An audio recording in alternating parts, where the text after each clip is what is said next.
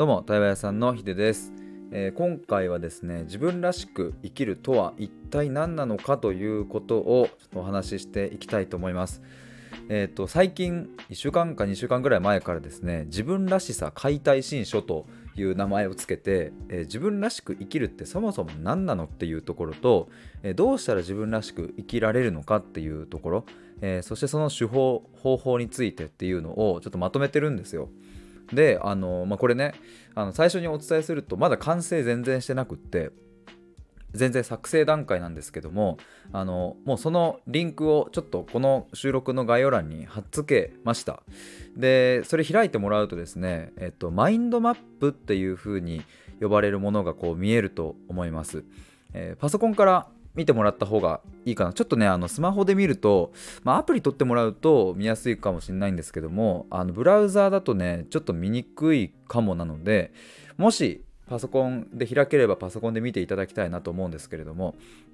まあ、マインドマップって、まあ、見てもらえれば分かるんですがあの、まあ、要はこうマップ状になってて、えっとなんか言葉と言葉をねなんか紐付けてるみたいなそれをこう一連のこう表表というか図というかそういうものにまとめているものなんですけれども、えーそれに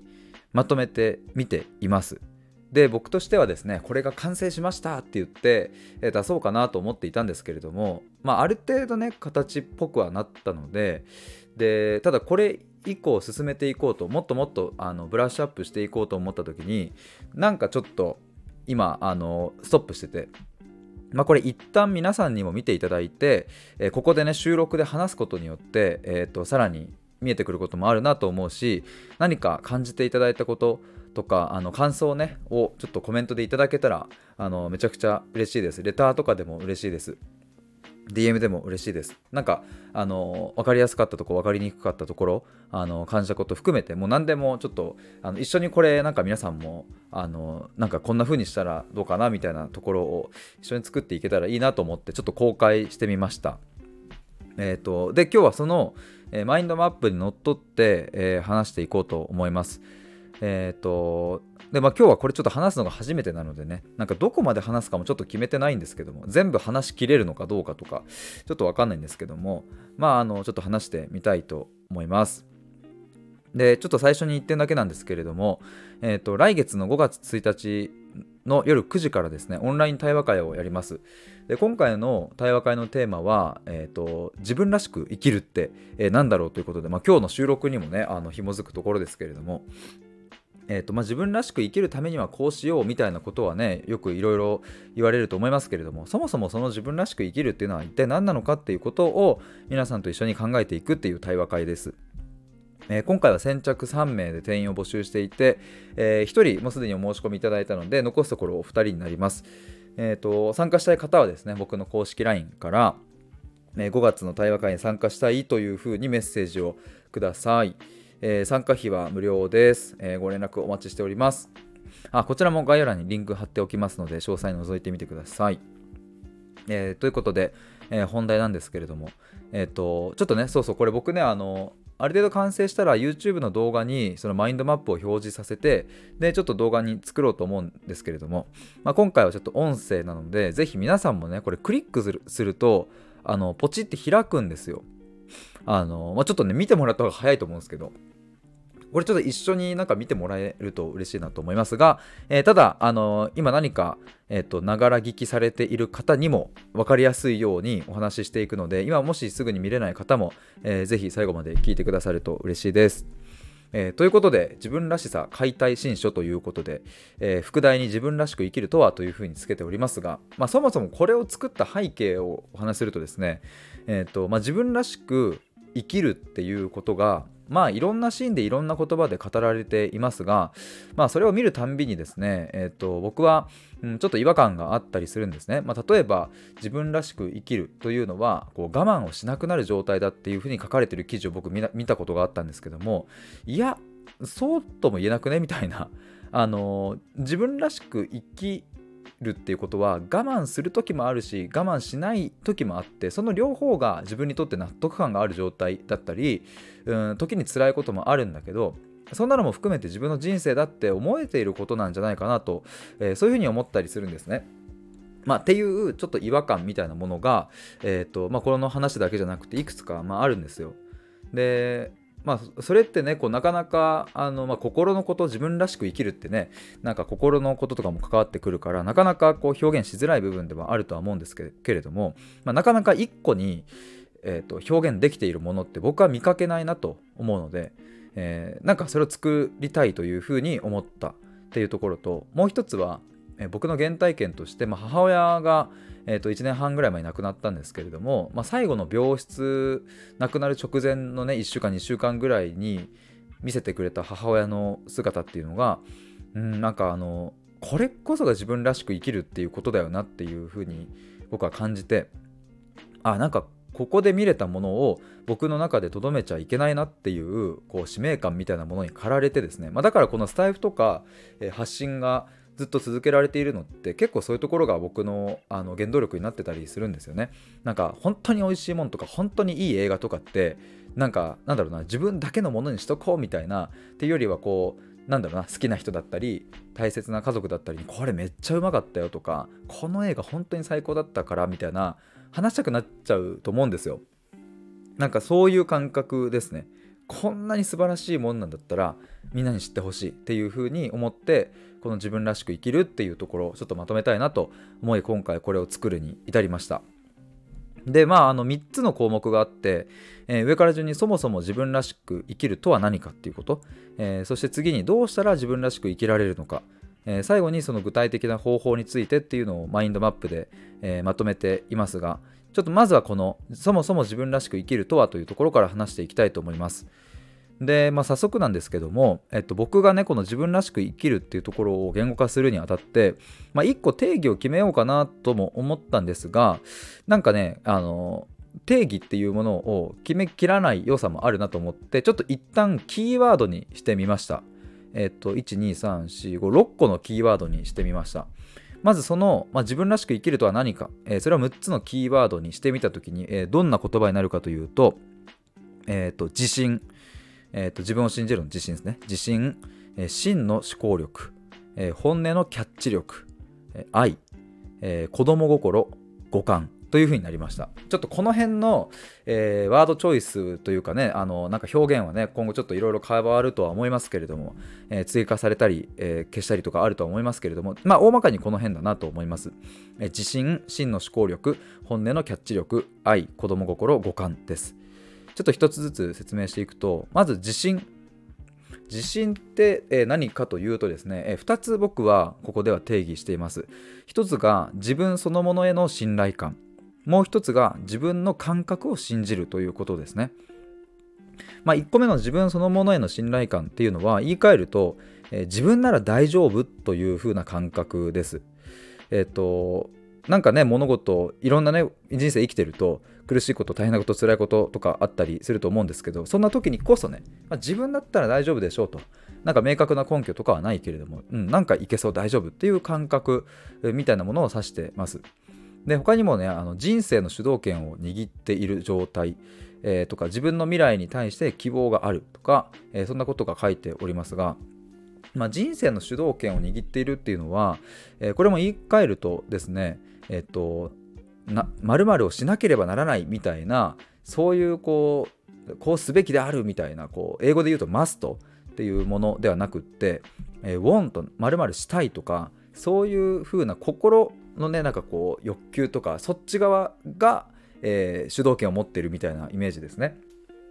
あの、まあ、現代人のって言い方をしますけれどもあの多くはですねやっぱり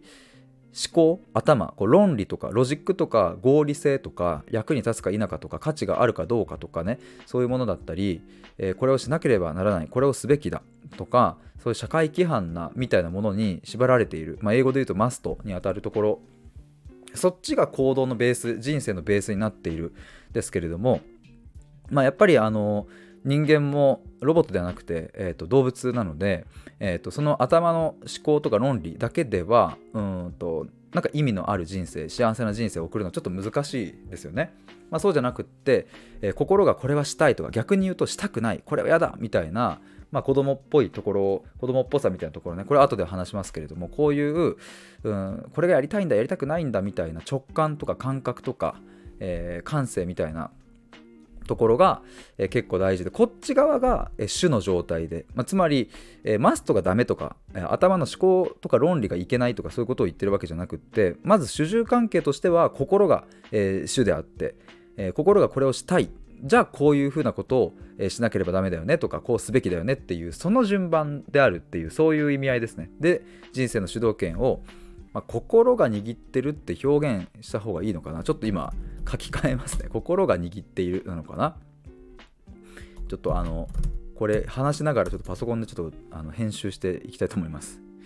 であと主語に私が来るっていうのも書いたんですけれどもあのさっき言ったような、えーと、社会規範とかにとらわれているとですねどんな言葉が主語に来るかっていうと,、えーと、みんなはこうしてるとかねこれよくあると思うんですよ。あの小学生中学生のあの携帯買ってほしい時の言い訳でさえみんな持ってるよみたいな。みんな携帯持ってるみたいなのあると思うんですけど 要はそのいやみんなって誰って問われるとええっ、となんかあのあの子とあの子だよみたいな2人しかいないやみたいなことってあると思うんですけど結構ね社会規範あのこれはして当然だよねみたいなこともみんなそうしてるって思ってるだけで結構そうでもなかったりするんですがまあでもそこにとらわれていると私っていう軸が抜けちゃう主語が抜けちゃうんですよ。だからみんなが持ってるから携帯欲しいじゃなくて本当の本音は私が欲しいから私は携帯が欲しいっ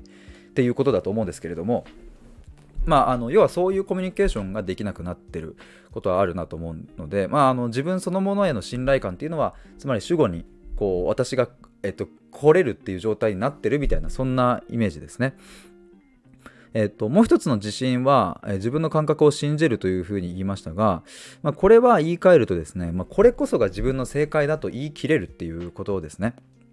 まあ、信念や美学を持っているというふうにも書いています。まあ、信念とか美学っていうとちょっとこう大層なもんというかねすごい大きなもんを想像する方もいるかもしれないですが、まあ、ここでいう信念や美学っていうのは別になんかこう崇高なものである必要はないですね。なんか自分はこうこれを信じてるっていうまあ、大きい小さいは関係ないんですけれどもあの、まあ、いろん人生をね歩んでいると、うん、親だったり先生だったり友達だったりが、まあ、いろんなアドバイスだったりそっちの方向じゃないよというふうに言ってくることはあると思うんですよ。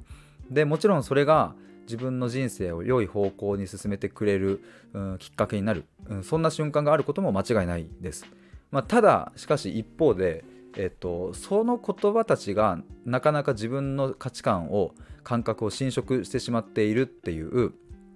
ことがあのなかなか起きてるなと思うんですよね。まあ、これっていうのは自分がこの道が正解だと言い切れていないからっていうのが、まあ、割とうん理由としてあるかなと思うんですけれども、まあ、そうなってくるとですね自分の人生を自分で掌握できない、えー、行き当たりばったりみたいなことになってくるし、えー、なかなかそこの人生に意味を感じられなかったりとか納得感がなかったりするのでうまくいってもうまくいかなくても、うん、なんだか生きてる心地がしないみたいな、えー、そんなことになってくるんじゃないかなと思います。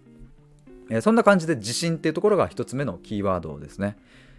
はい、ということでちょっとこのまま話していくと2つ目真の思考力のところについて話したいと思います。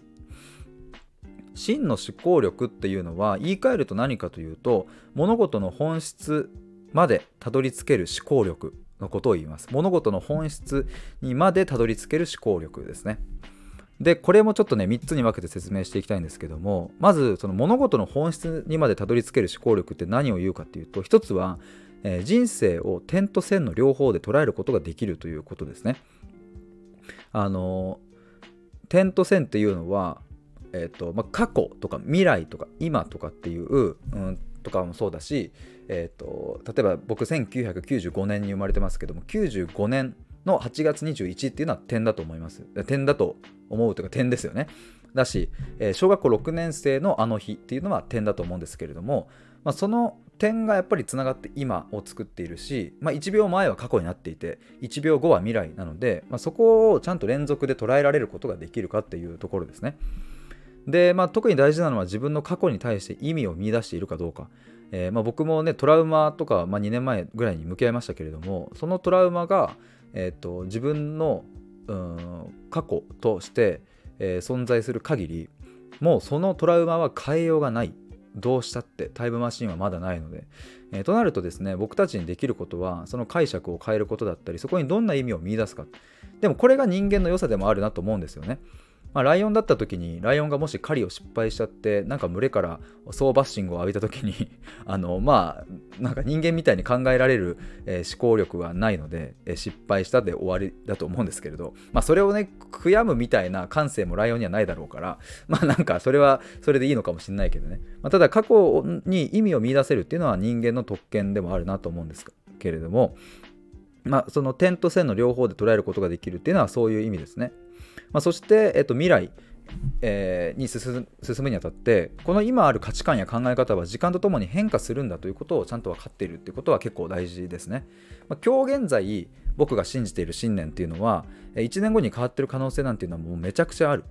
僕は対話と考えることが大事だと言っているけれどももしかしたら20年後に変わっている可能性なんて全然ある。えー、っていうことを、えー、ちゃんと、うん、自分が知っているかどうかっていうのは結構大きいなと思います。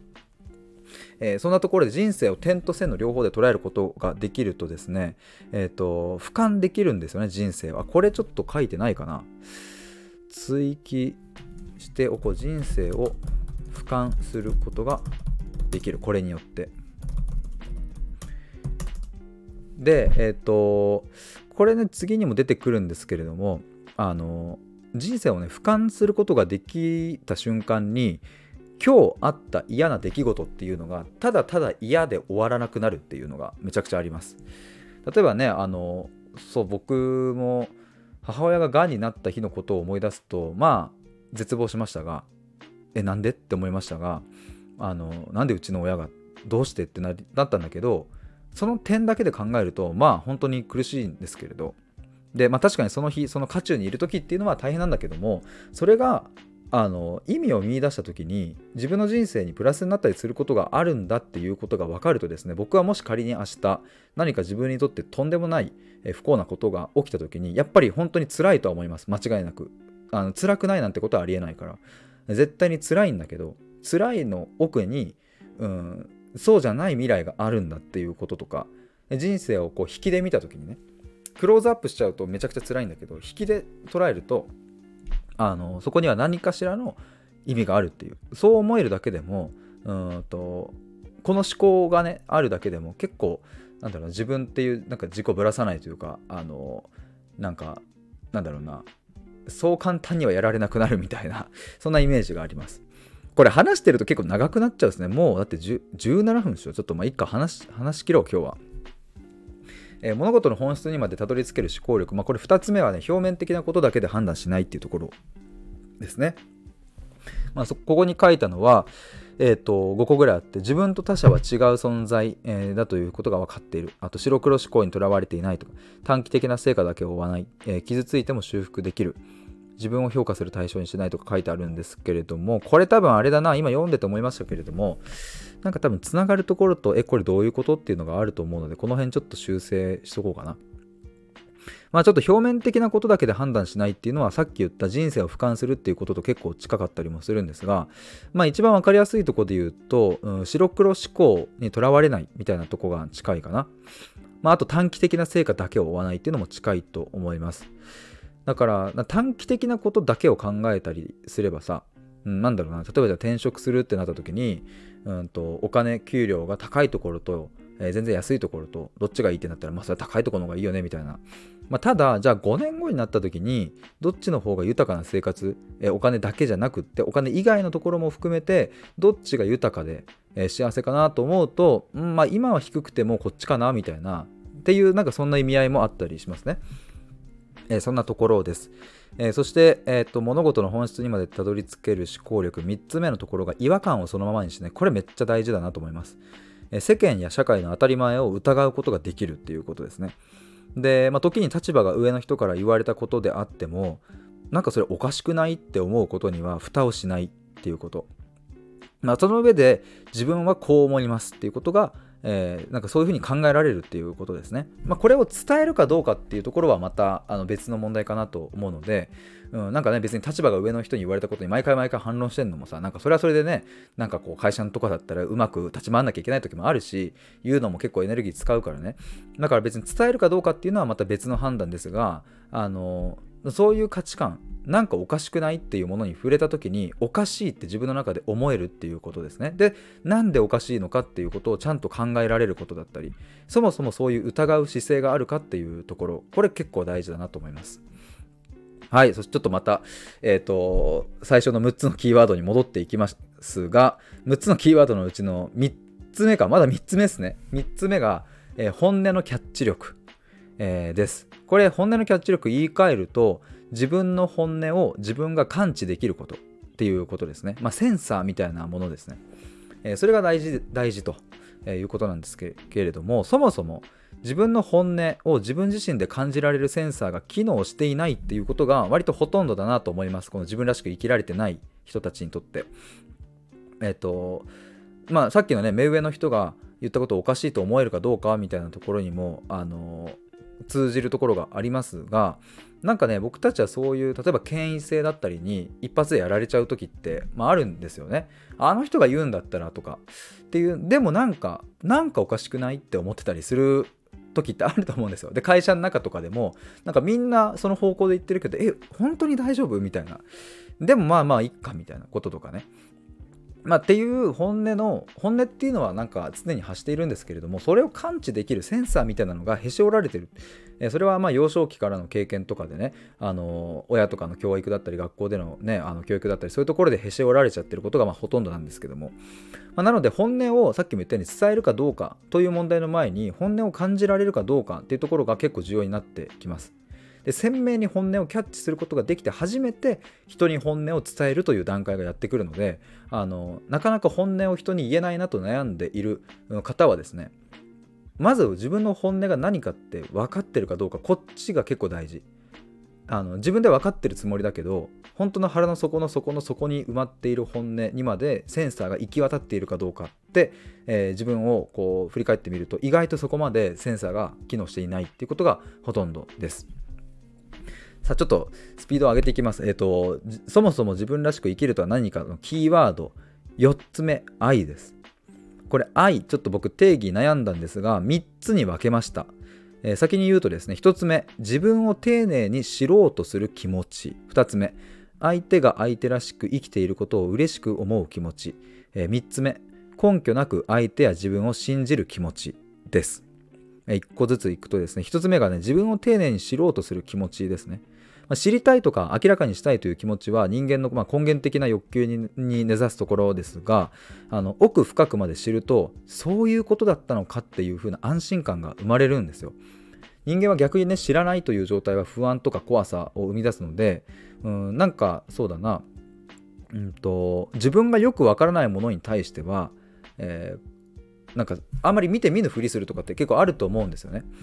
僕もね最初こう最近で言ったらこう NFT とかさそういうの流行ってるじゃないですかとか、まあ、AI とかもさあの、まあ、流行ってるすごいバーって波が来ましたけれども自分で調べる前は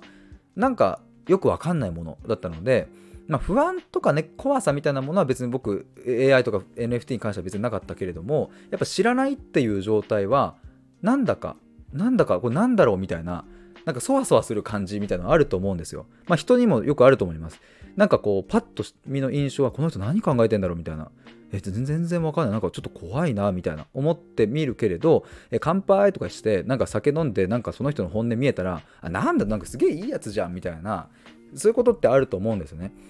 これって単に知ってるか知ってないかっていう、うん、ただそれだけの違いだったりするんですよ。でこれ自分に当てはめても同じ。自分のことを丁寧に丁寧に知っていくとあの安心感みたいなものが出てくるんですよね。あの風邪をひいた時にあてかコロナが分かりやすいかな。なんかさ喉の痛みとか咳が出るなってなった時にうわこれコロナかなみたいな。なんかちょっと怖いなみたいななった時にあの検査しに行って陰性ですって言えば「いやーよかった」みたいななるじゃないですか。でよかったって安心はするんだけど別にさ症状は収まんない。喉の痛みは続くけれど僕たちは心が安心するとかっていうのはあると思うんですよね。痛いのに安心するみたいな、まあ、要はそんな感じですね。自分を丁寧に丁寧に知ろうとするっていうことっていうのはあのそもそもそのなんだろうな自分を愛する行為の一個であるっていうふうに僕は思うので未知なるものに向かっていくっていうのはね。だから知らない人に対して知ろうって思える人っていうのはなんかその愛を兼ね備えているなというふうに僕は思います、えー、そして2つ目愛の定義2つ目ですね。相手が相手らしく生きていることを嬉しく思う気持ちです。まあ、ここで言う相手っていうのは自分にとってのこう、まあ、なんだ身近な親とか子供とか、えーと、彼氏彼女友達同僚とかそういうところの相手ですね。えーとまあ、これは何かっていうとあの相手にも相手の考え方や価値観が、えー、あるっていうことを、えーとまあ、しあ書いてないこれ。知っているっていうこと、えー、理解している。の方が近いかな。ちょっとそう書いておきますね。理解している。これなかなか難しいですね、たとえ自分の価値観が違ったとしても、えーと、あ自分の価値観と相手の価値観が違ったとしてもそれが相手にとっての正解っていうこともあるんだっていうことをちゃんと理解してるってことですね。でその相手にとっての正解っていうのを素直に嬉しいと思えるっていうところです。パッとなんか例あるかな。うんまあ例えば、えーと、分かりやすいところで言うとじゃあ親が大卒ですげえいい大学出てるとして、えーと、子供にもねいい大学出てほしいみたいな思っていたところ子供はなんか大学なんて行きたくないみたいな。高校すら行きたくない、まあ、もう中学卒業したらなんか働くとか。例えばそういうことを子供が言った時にえーと、もちろんねその親の意見を言っちゃいけないっていうわけじゃないですよ。あの大学にあの行ったらいいと思うという意見を言っちゃいけないってわけじゃなくって対話をした上でねどうしてそう思うのかとか、え、そういうことをちゃんと話して相手の考え方、まあ、ここで言うと、え、子供ね子供の考え方価値観をちゃんと聞いた上であそういうことねそれは確かに、うん、高校とか大学とか行きたくないよねっていう。じゃあそれがあなたにとっての正解であるならば私は大学に行ってほしいという気持ちはあるけれどもあのそっちの方がいいんじゃないかって思う気持ちもあるけれどもあなたの意見を、えー、尊重するし、えー、その方向性で頑張ってみなとかね。お笑い芸人になるって言った時にお笑い芸人かさすがに食っていけないよなとか、うん、ちょっと辛いだろうなって思うけど子供がそう言うんだったらその正解を素直に嬉しく思えるみたいなところです。もちろんねここで言う、まあ嬉しさみたいなところの中には、うん、多少の大丈夫かなっていう心配とか、うん、なんかそういうのも含含みます含むと思います。あの今の例で言うとね。だから別にこう全部が全部嬉しい嬉しい嬉しいってわけではないですけれども最終的に嬉しいって思えるかどうかみたいなところですかね。はいそして愛の定義3つ目の話に入るんですけれどもこれは根拠なく相手や自分を信じる気持ちです。これはねあの根拠なくっていうところも結構大事なんですけれどもえっ、ー、とね何かに迷った時にすぐに答えを出そうとしないっていうえー、これ待つって入れた方がいいのかな？根拠なく相手や自分を信じる気持ち、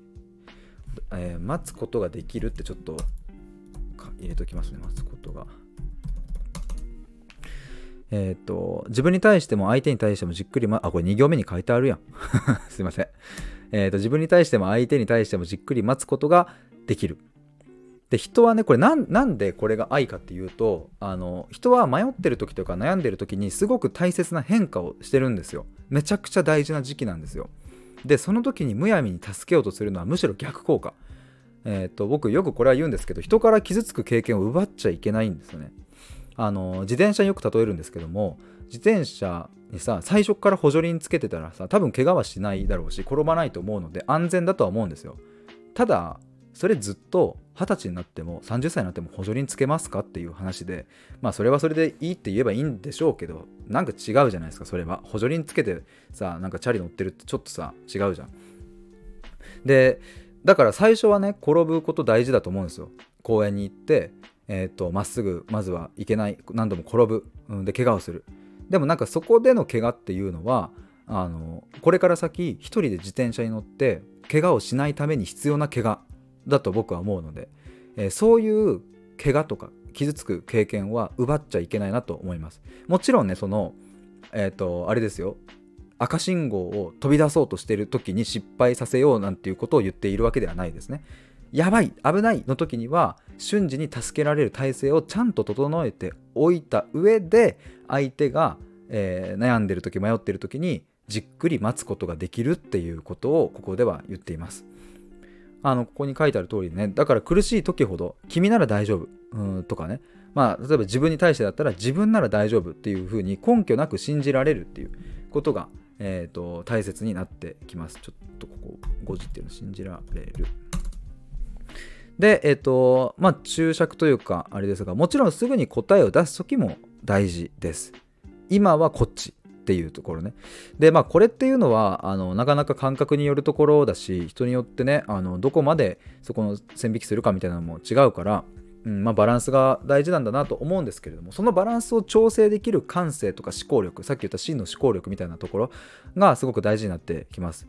でもね、僕の感覚で言うと、えっ、ー、と、大抵のことは待った方がいいというのが僕のうんと考えですね。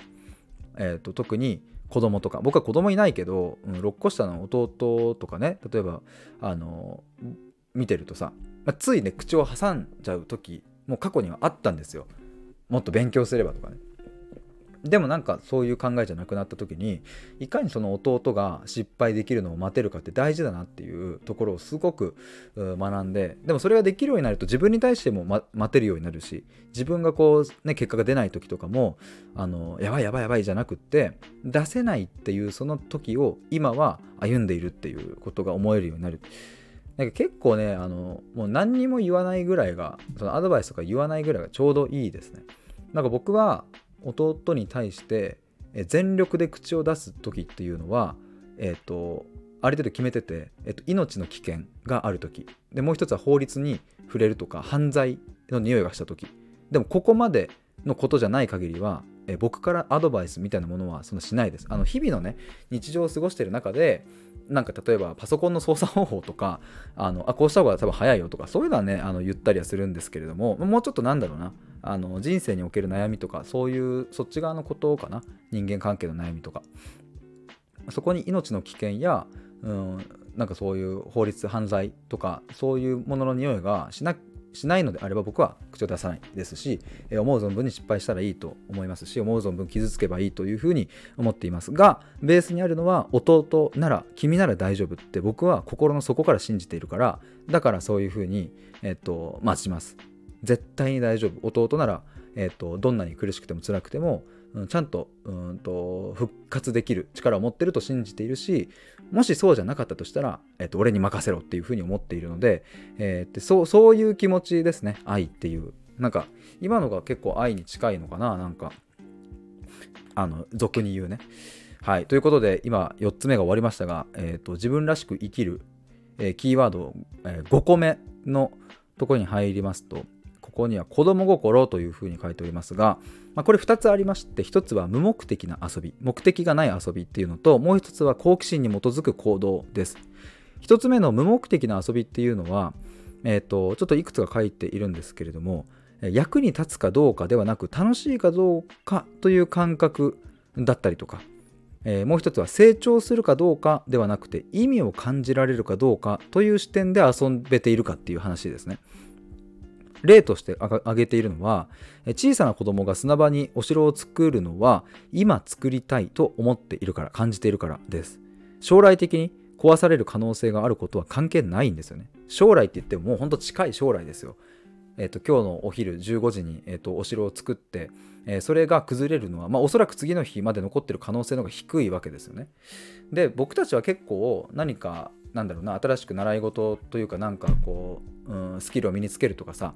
なんかジムに行くとかさ楽器を習うとかさなんかそういう新しいことを始める時にまず浮かんでくるのがこれ自分に役に立つかなとか成長するかなとかなんかそういう視点がついつい来てしまうと思うんですけれどもそうじゃなくてこれそもそも楽しいっけとかこれって自分の人生に意味なんかあったっけ？みたいなところの視点が、えー、すごく大事です。まあ、子供はそういうものにとらわれていないから別に、えーと、明日このお城が壊されていようが今作りたいから作るというふうに素直に生きているわけですよね。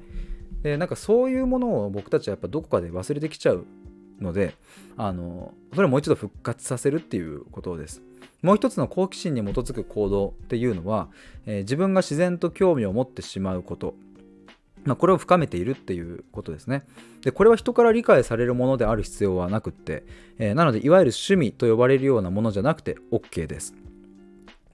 えー、っとねここに例で今アリの巣の観察をしている時が楽しすぎるみたいなの書いたんですけど、まあ、これ僕の例なんですけどねあの、まあ、今はあのしないですけれど昔子供の頃しててでもこういうことですねなんか人から「あ分かる分かる」みたいなアリの巣の観察楽しいよねとかって別にあの言われる必要はないんです。僕は楽しかったからみたいな。最近見たテレビでなんかね白鳥を追いかけ続けて、えー、何年？何十年？みたいなおじちゃんが特集されていたんですけども、うん、そういうのも結構なんだろうな今の話に近いなと思ってあの、まあ、テレビで特集されるくらいのことを知ろうと言っているわけではないんですけどあの要は例としてすごく分かりやすいなっていうところなんですがなんか地元の川かなんかに来る白鳥をねずっと写真撮ったり餌をやったりしてるみたいなで僕からしたらというかだいあの世の中の大半の人はそれの何が面白いのというかあのそれこそねそんなことしたって成長しないし役に立たないじゃんみたいな風に捉えるかと思うんですけれどもそのおじちゃんにとってはもうそれこそが生きる意味だしもうなんか役に立つとか成長するとかを超越したところにあるんですよね白鳥との触れ合いっていうのが。まあ、こういう子供心みたいなものは僕たちを自分らしくさせてくれるなと思うので、えー、大事なキーワードとして、えー、ここをピックアップしました。そして最後五感ですね。えっ、ー、とこの五感っていうところを、えー、とここもちょっといくつか分けたんですけどまず一つはね自分が心地よい感覚っていうこれを知ってるかどうかです、まあ、五感味覚嗅覚視覚聴覚触覚とありますがあのそれぞれの感覚でねあの皆さんどれがお気に入りですかっていうところを結構聞きたいんですけどえそんなこと考えたことないよっていう方も多いかな。あのこのみんなが持ってる五感っていうものもあの強い人もいれば弱い人もいる。例えば僕はね味覚とか嗅覚味とか匂いが結構あの感覚として強いんですよ。味とかも結構記憶していたりとか匂いも記憶しているしえー、好きな香りをこうここにも書いてあるけど嗅ぐと心が落ち着いたりとか好きなご飯味とかはやっぱテンションが上がるんですよね。でも逆に言うとこれあのちょっとあまりにもまずかったりとか臭かったりっていうのは僕にとって結構あのなんか嫌だなって思ったりする。ですけれどもでもなんかって言いながら例えば僕ガソリンの匂い好きとかあるんですよね。謎いっすよね。ガソリンが好きだったりとかなんか癖みたいなの結構ハマっちゃったりするんですけども。でも他の例えば視覚とか聴覚とか触覚あ触覚は割と好きかな。僕グローブ野球屋さんのグローブの肌触りとかすごい好きだったりするんですけども。でも僕の中でランキング付けをすると味覚と,、えーと、嗅覚。これが圧倒的1位ですね。もうここが満たされている状態っていうのはめちゃめちゃ心地よいです。とかそんな感じですね。皆さんどれが結構いい感じですか？視覚なのか聴覚なのか触覚なのか。味匂いどれみたいな。でここら辺をまず理解してるっていうのは自分らしく生きるっていうところでは結構大事。あのその満たし方とかを知ってるか知ってないかでやっぱ変わってくるので。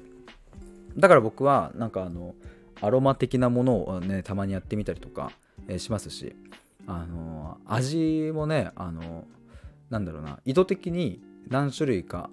を用意したりします。で、まあ、毎日僕はお昼自分で納豆チャーハンとかを作っていてそれをねサブアカにあげててツイッターのサブアカにあげてるんですけどあの毎日同じ納豆チャーハンなんですけれどもに見えるんですけれども実はその味とかを毎日変えてるんですよね。味とか具とか。作り方も毎日変えてるんですけどそれは実験を兼ねてあこうすると匂い変わるねとかこうすると味が変わるねみたいなことをあの作るたんびに変えててそれが楽しいんですよねっていう。ね、なんかそんなん楽しくないわっていう人もいると思うんですけれどそれがいいんですよ。それくらいの自分のこだわりみたいなものが結構、えーと、大事になってきます。そしてもう一つ自分ならではの感性って書きましたがえっ、とちょっとねこれ表を今話しながら思ったんですけど、まあ、感覚と感性っていう言葉これちゃんとね分けておく必要があの、まあ、あるのでここで分けたんですがちょっと他のところでごっちゃになってたかな。まあいいや、ちょっと後で書いとこう。えっ、ー、と、感覚っていう言葉は今言ったように、えっ、ー、と、割と五感。あなんか味おいしいとかさそういう、うん、五感のやつなんよ。五感のやつだよ五感で、えーと、例えば視覚だったらあの今目の前にあるリンゴを見て赤いって思うみたいな。で感性っていうのは赤いリンゴを見て美しいとかさ汚いとかなんか綺麗とかそういうもの。自分がどう思うか何を感じるかっていうところですね。だから聴覚もさ音、うん、音がこう聞こえてくる。それは聞こえるって感覚だと思うんですけども心地がいい感覚。でそれを聞いてどう思うか何を感じるか。これが感性ですね、まあ、この自分ならではの感性っていうもの。これをま言語化していくっていうこととかが結構大事ですね。でここに明確な理由も必要ない、です。なんかきっとこうだろう。多分こうだろうみたいなものでもう全然 OK で、えむしろでも感性ってそういうものかなとも思うのでね。明確にこうですって言い切れない何かがそこにあったりするので。まあ第六感的なとことも近いのかな。なんかあの五感では言い表せられないところみたいなところも含んでの感性みたいなところです。さて気づいたらもう40分。あの結構なボリュームですね。でもちょっとなんか話したことで僕も整理されましたしそうですね。やっぱ大まかにこの感じでいいのかなと思いました。で、えっと、この下に続きでねどうしたら自分らしく生きられるのかとかでそのステップは大きく3つあってとかで具体的な方法とかもあのこのマインドマップに書いているんですけれども、えー、今日そこまで話すと多分2時間ぐらいに いやもっといっちゃうかもしれないので、えー、今日はこの辺で終わりにしたいと思います。そもそも自分らしく生きるとは何かということとあということで、えー、6つのキーワードですね。おさらいすると自信真の思考力、え本音のキャッチ力愛、え子供心五感ということでした。でまあこれが現状ね今日現在僕が言語化できている自分らしく生きる生きてる人のま特徴みたいな感じかなこれがねでじゃあこれをするためにはどうしたらいいのみたいなのもねあの今まだ今日現在言語化できているのはまだまだ少ないですけれどもこれをね体系化して、えー、と僕自分らしさ探求プログラムなるものをちょっと作ろうと思います。まあの100日間の対話プログラムは今まさに、えー、2人の方に受けていただいているんですけれども次出すプログラムはもっとあのグレードアップしようというふうに決めていてでその方向性がなかなか決まんなかったんですけれども今回こうやってマインドマップにしてで今も話してみてうんなんかあのこの方向性で良さそうだなっていう感じもするので、えー、自分らしさ、えー、自分らしく生きるということそこに悩む、全ての人に届けたいプログラムを作ろうと思います。で、まあ、巷で言われている自分らしく生きるとはこうであるみたいなものは僕は大抵が、えーと違う間違っていると思うことがあるのでそんなものに対する、うん、僕なりの、うん、なんか一石を投じるみたいな、えー、そんな感覚ですね。だからもし何かこう今言われてる自分らしさってこうだよっていうふうに言われてるものに対して違和感を持つ人だったりとか実際にそれを実践してみたけれどえなんか全然自分らしく生きられてないなとかえこれ自分ダメなのかなとかって思ってる人にこそ、うん、このプログラムが届けられたら嬉しいなと思います。自分らしく生きるっていうのはでもあのそうやっぱねネット SNS で言われるくらいそう単純なことではない。まあ僕が今日ここで出したものだけでも、まあ、なかなかあのボリュームもあるしそんな一筋縄ではやっぱりいかない。これを全部やるってなるとね。でだしあの一応付け加えておくとあのこれ全部できる人が自分らしく生きられてますっていう話でもないです。あの前提としてね。だしこれちょっとまた次回の収録でねその具体的な手法を話すところでもちょっとお伝えしようと思うんですけれどでマインドマップの本にはすでに書いているんですけれども自分らしく生きるっていうところにその明確なゴールみたいなものも存在しないし逆にね自分らしく生きられていないっていう状態が不幸っていう風な認識も僕はないです。全く。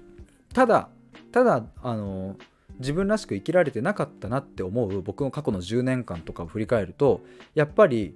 今の方が生きていて充実感もあるし全然違う。うん、ってなるとね、まあ、過去が不幸ではないけれどもどっちがいいって言われたらそれは今の方がいい僕は。だからこの状態に、うん、なった今どうしてこうなれたのかなっていうところを僕が体系化してお伝えすることができたら例えばなんだろうなもっと早くこの状態になれたらさまあそれはそれでいいこともあるだろうからなんかうんずっともがいて自分らしく生きたいのに全然そうなれないうん、でずっともがいてもがいて苦しかったあの時の僕にこれを届けたいし今それで悩んでる人全てに届けたい僕はっていう思いでこれを作っておりますまあ、なのでちょっとあの、まあ、今回はねあの自分らしく生きるとは何かっていうその特徴についてお話ししましたが、まあ、次回ちょっとまたどうしたら自分らしく生きられるのかっていうところと具体的な方法についてもちょっとお話ししたいと思います。まあ、すでにマインドマップの方ではもう見れるようになっているのであのちょっと覗いてみてください。でこのマインドマップは、えっと、僕今後も常に、えっと、編集し続けていきますので、えっと、多分今日見たものと、えー、来週見るものはあの違っていると思います。し、えっと、皆さんからなんかあの冒頭言ったようにですねなんか意見をいただければあの嬉しいです。なんかあのこここう思ったこう感じたとかあのここが分かりやすかった分かりにくかった含めて、えー、これどういうこととかあのそういうのも含めて何かコメントとか DM とかレターとかいただけるとめちゃくちゃ嬉しいです。その声をあのまた僕があのいただいたらそれを反映してまた作っていきたいなと思います。ということで、えー、長い収録になりましたが最後まで聞いてくださりありがとうございました。以上です。バイバーイ。